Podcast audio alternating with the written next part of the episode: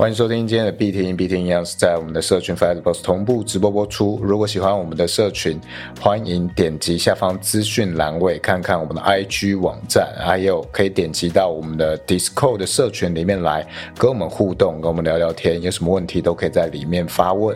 那我是主持人老鼠，我是主持人老干妈。好，我们今天来聊些什么？我们今天聊的东西跟我们华人比较有关哈。我们今天聊一下，我们从那个过新年啊，有些人会喜欢小赌怡情，大赌伤身嘛，喜欢赌博哦。不管是打麻将、推筒子、二十一点、德州还是什么，都会有这些赌博的餐桌娱乐，就娱乐嘛。那我们来探讨一下哦，这些日常的心态啊，这些赌博的心态会不会影响到我们，或者是我们？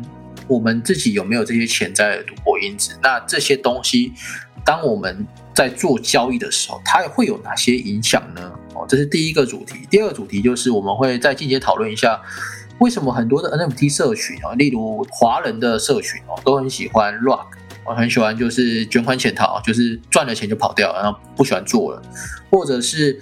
呃，我们能不能像国外的一些 NFT 社群一样，有一个凝聚力，然后做出我们华人社群一个 blog 的一个 NFT 社群呢？有没有这样子的影响力？我们今天来探讨这两件事情啊，一切都从赌博这件事来开始讲起。干妈，你新年的时候也会赌吗？呃，会哦，会赌。哦，你都赌到多大？赌到多大？其实也没多大，因为是家人在玩，还有小朋友啦，顶多就是一个晚上，顶多输也就输两三千块这样子。那赢也就赢两三千块哦。那跟朋友呢？呃，我不会跟朋友赌博，不不会跟朋友。对我，我基本上跟朋友赌博，就算赢钱我也不会拿，因为你不知道对方的经济状况，对吧？哦哦。之前有听过一些案例啦，就是朋友赌博赌到呃，可能谁赢太多啊，明明知道他怎样，就是可能经济有压力，那我就想，那你经济有压力还去赌博，对吧？赢太赢太多钱也不是，不赢他钱也不是嘛，总总不可能赔钱嘛，那干嘛赌呢？所以跟朋友玩的话，我觉得彼此要先确认，就是我们的经济状况是不是 OK 的。那今天这个输赢最大最小多少，可能要先界定出来，这样子比较不会去伤害彼此的生活品质，还有友谊哦，这是很重要的。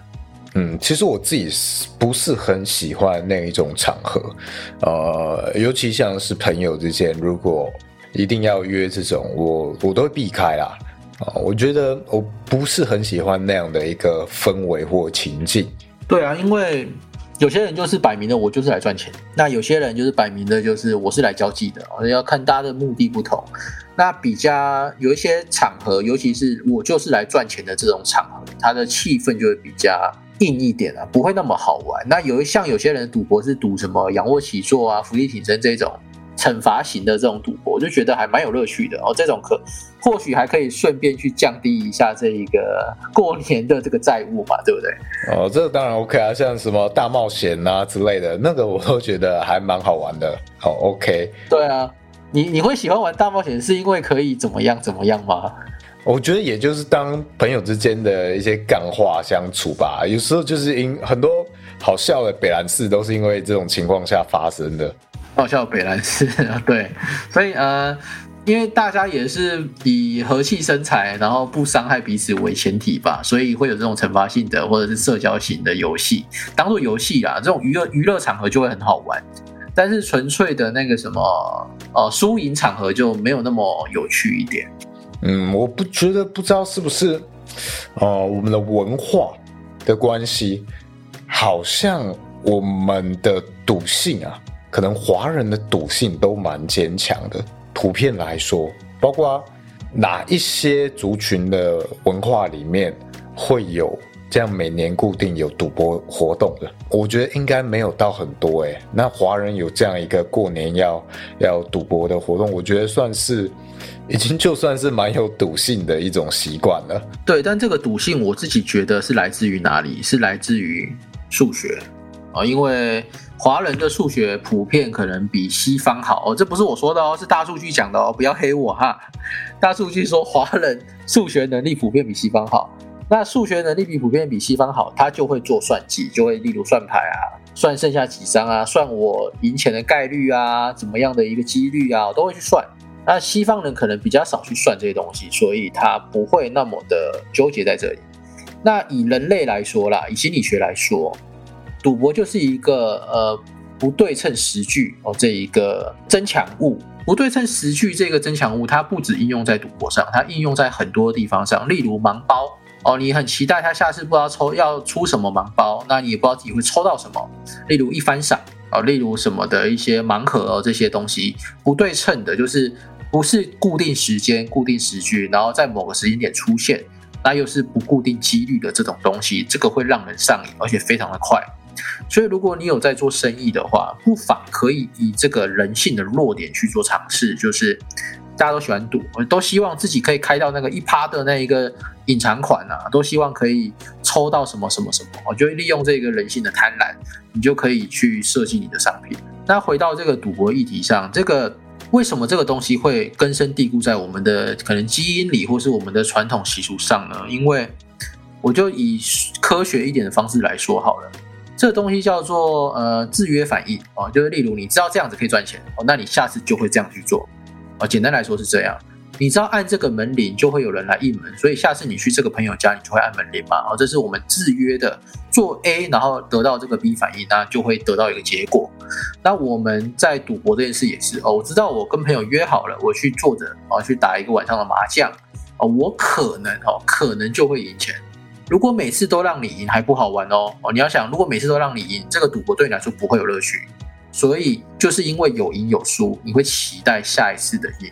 这有点像人生哦，就是你如果人生永远都是快乐，你没有悲伤，那你的人生是一个不快乐的，因为你没办法知道说哦，原来快乐这么幸福。所以人有一点点的悲伤，有一点点的失恋故事，有一点点的什么黑暗的事情经历着，那其实是好事。因为会让你的这些美好的事情放大，那赌博也是嘛？因为我有输钱，所以下次赢钱的那个甜头更大。因为我杠杆爆仓了，所以下次赚到钱我更刺激，更有快感，可能类似这个样子啊。所以赌博为什么迷人，就是因为你可能会赔钱，你也可能会赚钱，它是一个不对称的。这是我用科学的方式去看待这件事情。老鼠，你觉得？但我觉得有一个要延伸一点的，就是今天如果你在现实世界中不赌，但到了币圈，不代表你就会保守。哎，我觉得币圈这个是一面照妖镜，它很能够照射出你自己最内心深处的欲望哦，所以是一个很好历练的地方。那如果你原本就赌性，赌性非常强，那到了币圈，我觉得那个强会。那个赌性啊，会一览无遗，而且很很可能会让你很快就死掉。所以我觉得币圈可以当做你检视自己、认识自己很好的一个管道。但是如果你在进来之前你没有意识到你的赌性的话，你很可能一下子就把你的本金，譬如就全部都没了。哦，你可能还没有到怎么样认识，你就不知道自己在干嘛，然后就全部都输光了。你只会可能怪罪币圈吧，没有没有真正经历到你认识自己的那个过程。对啊，因为呃币圈它为什么会一直被称为说什么呃人性放大镜，或者是币圈一天人间一年？因为它涨跌幅度还有它的波动率跟它迭代的速度太快了哦，所以就会像人生是一个时光时光隧道，可以加速运行这整个过程。那在这个过程中，你才会去检视到说哦，原来我的投资策略有一些问题，或者是哦。原来我这个样子可以持续的赚到这些人的钱，很不错。那在这个历练里面，其实大多数的人都是赚不到钱的哦。就像我们上一集有讲嘛，你要去跟 AI 对抗，跟对手盘对抗，还有跟你自己的人性对抗。而很多时候会没有，应该说很多时候，大家大多数的交易者一定会有踏空的一个一个情形发生。例如以太币一千三的时候，你买入，期待它会涨到一千四，你握了可能五天。一个礼拜，它在盘整，结果它一千三、一千两百八、一千三、一千两百、一千三百二十，然后再再来回波动都没有太大的幅度，最后它跌到一二八零，你受不受不了了，你卖掉了，结果下个礼拜它碰到一千三、一千四，它喷上去了，啊，你就会开始拍断大腿啊，我为什么要止损？我为什么要呃不守纪律啊？没看没涨就给它卖掉这样子，哦，这个就是人性放大器。那。这个也就是你呃投资上，我觉得最大的敌人其实是来自于自己啦，因为下单的人是你啊，不管你要做多做空都是你，那你的策略那些都只是过去的一个综合值，最后下决策的是你的心情，而不是策略。这是我们跟人跟电脑最大的差异。那大多数的人在做交易的时候，其实多少还是会有一点赌博的心态，除非你可以很严谨的，你每单都固定可能百分之一的的仓位，啊，百分之一的仓位可能止损又挂十趴哦，所以这就百分之哦就变成千分之一的止损率哦，这样子不伤本。当然这样子你赚的时候也不会赚很多嘛。那有时候你觉得自己的系统没问题，看得很准，你可能杠杠杆就开下去了，仓位就加大了。然后结果它一个波动率太大，你被嘎掉，然后你可以没了哦，这也是很有可能发生的。所以那个掌握之间那个拿捏是我们要去做好规划的。我觉得这个是天分啦，就是有些人开高杠杆都不会爆仓，我觉得有些人开一倍杠杆还可以被嘎，我类似这个样子吧。我觉得至少一倍杠一倍的杠杆被嘎。可以让你嘎很久，嘎到你开始稍微懂一些事情为止。但是如果你开二十倍、一百倍，哎，那一嘎你就你就没了，你什么都还没想通，你只会觉得。干，那没关系啊，你就去工作啊，有本金再来啊，不就这样吗？好，你就下一次再想，然后下一次一百倍又啊干，对，然后那就 再再去工作嘛，就再来啊，没没关系啊，总有一次会通。哦，那你能够反复这样被打倒，我觉得那也是蛮强的，你应该这样拼下去是有机会成功的。所以你的那个 IG 你就可以自译为什么企业家？啊？我有十段、百段。企业失败的案例，我有五十条命打不死，呃，打不死，我打不倒，每次爆仓，每次起来哦，因为我有 每个月的薪水哦，我就存三千块台币下去打一发，有中就中，没中就算了，再工作一个月。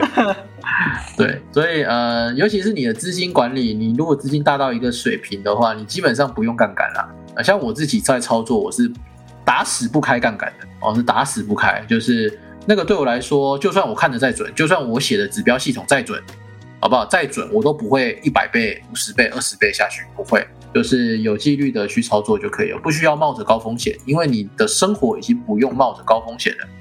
但是如果你是投资新手，或是你没什么存款，你要在只有一点点仓位的时候去搏一搏，我觉得可以。所以人家讲说，呃，十万块赌博赌到一百万很简单，但一百万赌博赌到一千万很困难。为什么？就是因为。呃，你十十万块台币的时候，你的仓位配置跟你一百万的时候，你的操作策略是不一样的。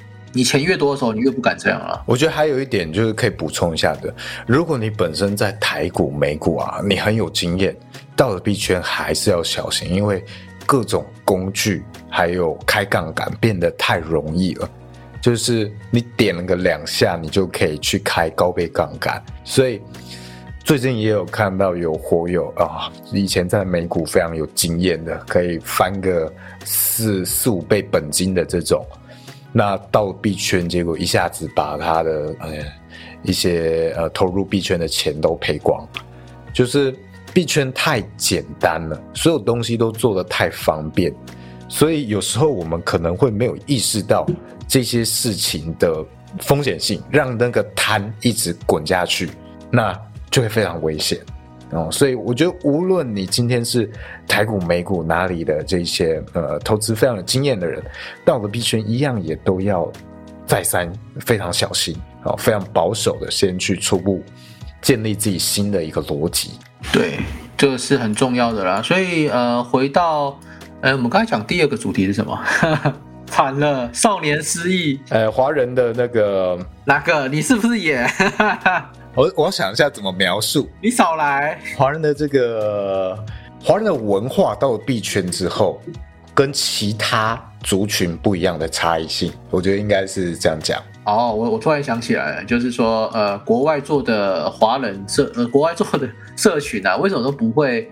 比较不会 rug rug pull 这样，那为什么华人做的都是你割我，我割你，哦，骗完一波就跑了？华人好像真的能够做得起来的特别少哦，所以一直有一个呃华人圈的迷因，就是中国人不割中国人，就是真的太会割了，割到怕了，反而变成了一个反向的迷因啊，就是怕你割的时候就开始大喊互喊这一句，希望能够。真诚的感动你，不要割我。呃，对对对，你在币圈不管是 GameFi 或 NFT 啊，你只要看听到是中国人做的项目，哦，你基本上都不太敢碰了，因为你就会觉得他们是来骗钱的，骗一波就跑，真的是这样子。去年大多数在骗钱的这些 NFT 社群，或者是呃什么炼油啊，或者是什么批资盘啊、批修盘啊这种，基本上都中国人做的，都来来诈骗诈一波哦，很多人受害。台湾也有做了，台湾有一个高雄的团队哦，有做了一个呃那个元素地球这一个 稳稳定币质押哦，稳定币质押十五天年化两千六百趴的一个一个项目哦，很有趣，是高雄人做的啊。那因为有有被查出来了，但是就是呃台湾也有也有在割人哦，好不好？台湾也有项目在割人，简单来说就是这样。台湾很多啊，高雄发大财。我觉得，嗯，华人感觉比较难团结啦，好像没有一种可能族群之间凝聚在一起的这一种向心力吧。如果你看啊，欧美人或者是这个呃非裔的人啊，他们有时候是可以因为一些口号或族群之间可以去凝聚起来，像是之前那个。呃，一些黑人的人权运动啊之类的，那其实你在海外一样，华裔也很容易被会被歧视，但是就很少会看到华裔的人聚集起来去形成一个力量，反而会看到，哎，华裔之间彼此会去踩踏彼此，哦，有人开始去歧视华裔的时候，哎。怎么？为什么另外一群华裔还跟着那些霸凌的人一起踩着这些其他的华人，就很奇妙，反而会发生这种情况。我们的族群性好像自己本身很难团结起来，所以我觉得在呃投资领域的时候，这个特性好像也被放大了，很利益导向，大家。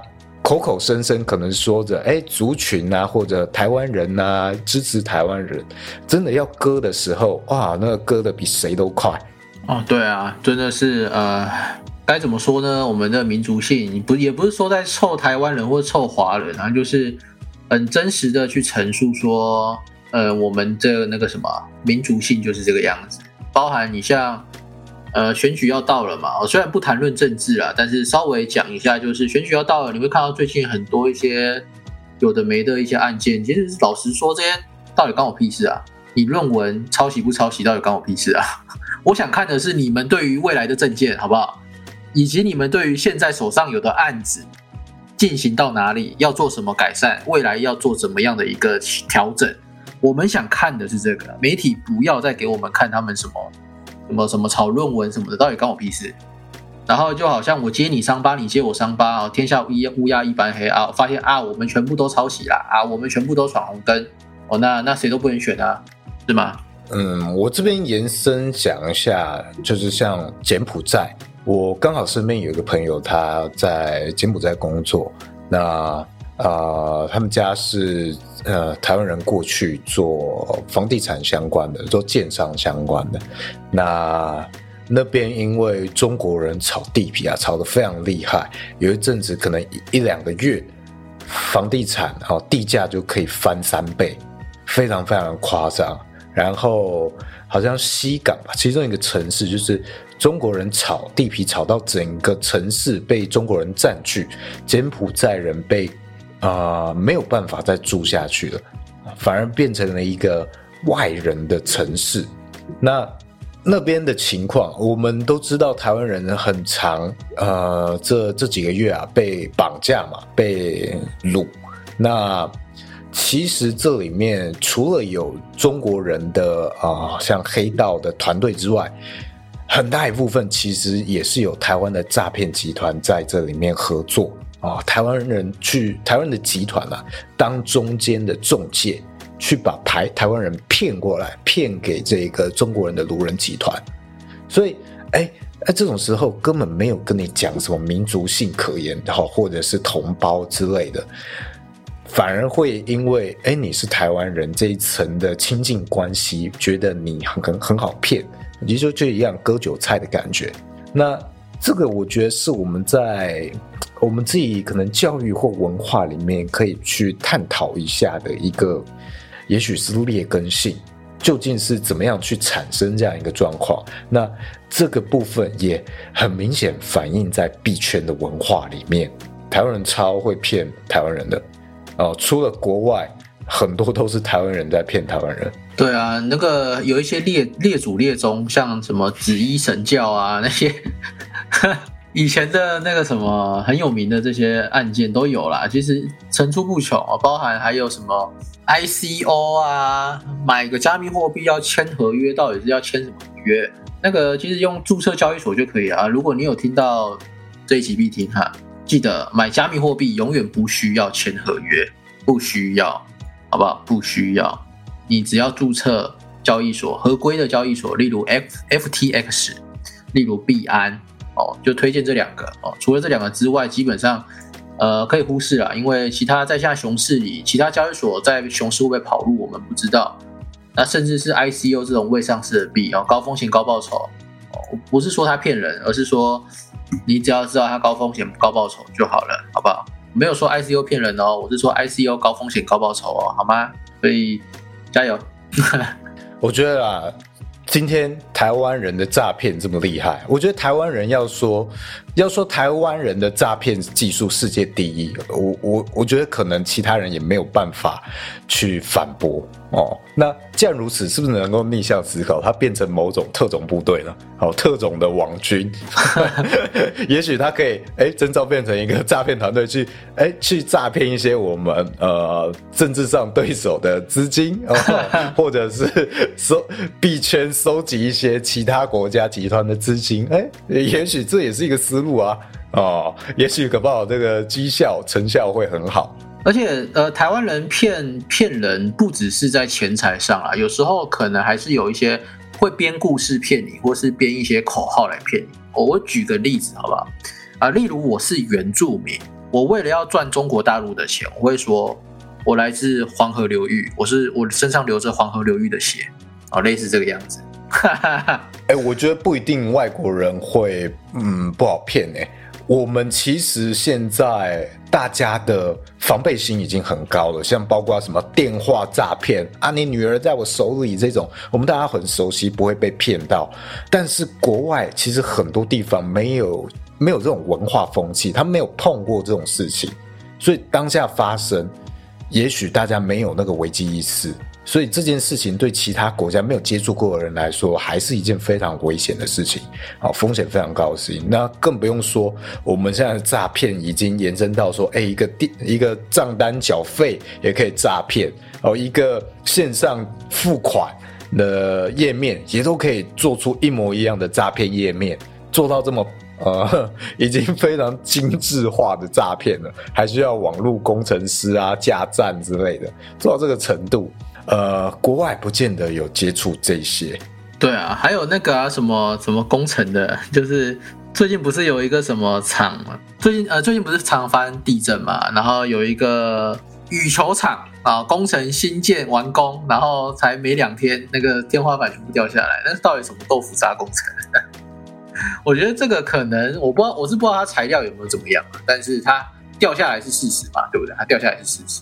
大家就自由的去预测，嗯，而且它很夸张的是，它根本就不是主要正央区啊，它天差地远哎，它才三级吧，根本只是轻轻晃一下，然后就哦不行不行了，天塌下来，天花板要掉下来，受不了受不了，都给你，对对，都给你啊，都给你，我没有我没有说他偷工减料，我再次强调，本台没有说他偷工减料。只是说它真的掉下来了，好吧，这是事实，它真的掉下来了，怕被告。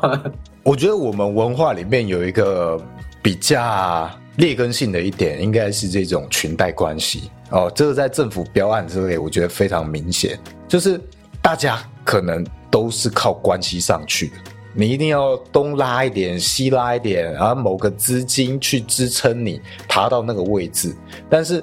我们都期望有很好的可能领导人什么的可以改变这一切，但你要爬到那个位置被别人看见，其实你早就已经是这整个体系里面的共犯之一了。那我觉得这个最根本还是我们的教育出问题。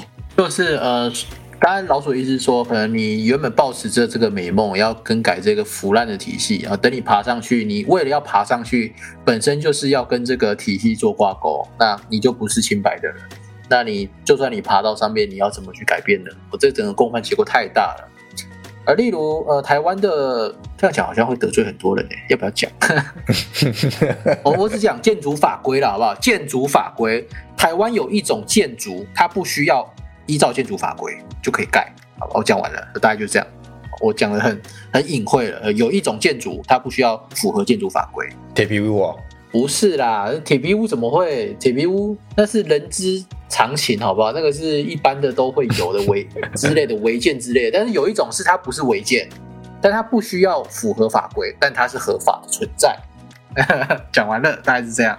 铁皮屋有一个蛮有趣的一点，我我之前碰过一次，我也没有到很熟悉啊，但是就我有租一个仓库是铁皮铁皮屋，然后哎有一次来就是说要检验检查，结果屋顶就被房东拆了，然后检检验过了之后屋顶又盖回去，我们就很好奇，结果好像我后来了解之后是，你只要把那个屋顶啊拆掉，它就不算是一个建筑，然后验验过了之后再盖回去就没事了。呃，这个就是很很奇妙的一个法规。哎，规则都是大佬们定的，他们要怎么玩哦？这个是我们小小资小产户，我们没有办法去介入的啦。我们就过好我们的生活。那但是我们要知道有这种情况，然后也要知道我们自己赌博的因子，还有我们整个华人的文化是怎么去影响我们这整个社会的。那如果我们希望我们未来可以更好。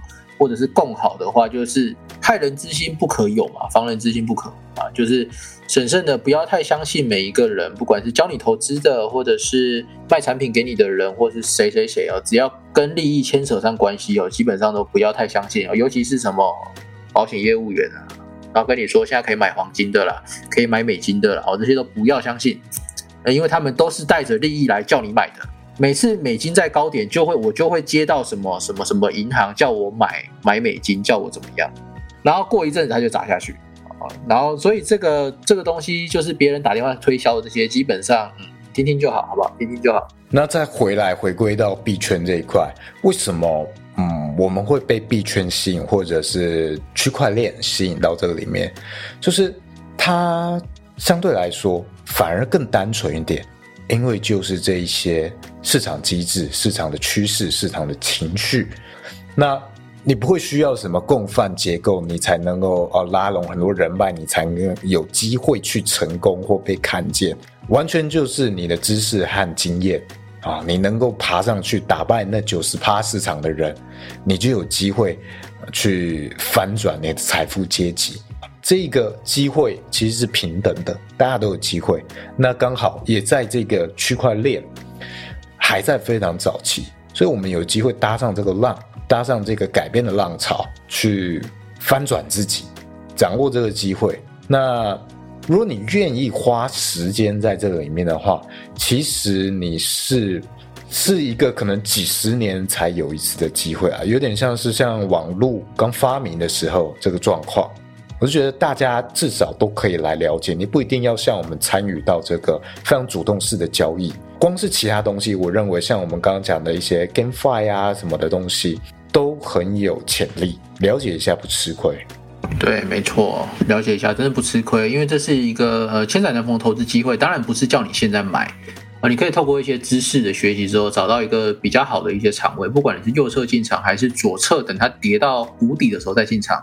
或是你有其他的，例如像什么 DCA 定期定额这种策略去协助你自己买币，这都是一个非赌博的一个投资策略。那这些知识都可以让你在未来有做的报酬。这边简单科普一下，比特币它大盘它在过去牛市的时候的年平均涨幅，比特币从上一轮牛市平均一年会涨七倍。哦，假设现在是一百块，明年就是七百块，那后年就是。四千九百块哦，比特币的涨幅是平均是这个样子的。当然，它跌的时候也会跌很惨嘛。所以，我们只要在别人不敢买、乏人问津的时候，整个市场都非常看空的时候，哦，投资一点我们自己的生活余韵的资金去投资，不管是比特币还是其他你有看好的币种，那你在未来握到牛市的时候，我相信你会有不错的涨幅。它它不是说。现在就会死掉，因为比特币它这十三年来已经被判了四百多次死刑啊，从来没死过，价格越来越高，所以那现在已经从六万九千块跌到一万八、一万九了。那如果你觉得它还会继续跌哦，也没关系，就是等到它去下跌到你心目中的位置再买就可以了。那如果你怕你自己踏空了，它例如下个礼下个礼拜或下个月两万三万哦也有可能嘛，所以你就可以采用定期定额的方式去做投资，这样会让你比较健全的去做这个操作，那也不会这么提心吊胆，像可能日内交易者哦也每天杀进杀出的这样子，就是给新手的一个比较简单的投资策略。哦，老实讲，其现在的价格其实已经算是非常非常便宜的价格。哦，我们会去说啊，现在啊，现在喷啊，现在跌啊什么的。其实我们以一个很短的周期在看它。如果你是一个非常长线的投资者，现在买下去，你绝对是不吃亏。无论你是要报几个月，那你看过去一年里面，它有多少时间，它是在两万左右的价位，你就会知道，哎，其实你。你如果是一个小资主啊，你多去看一下相关的资讯，它是一个很值得你啊去定期定额买的一个标的，多了解一下，不吃亏。好，那这集大概就这样子，我们下一集见。好，拜拜，拜拜。